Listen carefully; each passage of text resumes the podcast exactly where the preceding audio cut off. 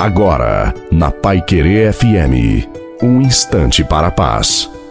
Boa noite a você, boa noite também a sua família. Coloque a água para ser abençoada no final. Estarei convosco todos os dias até o fim dos tempos, diz o Senhor. Portanto, pare de olhar para os seus medos, para as suas dúvidas, para os seus limites.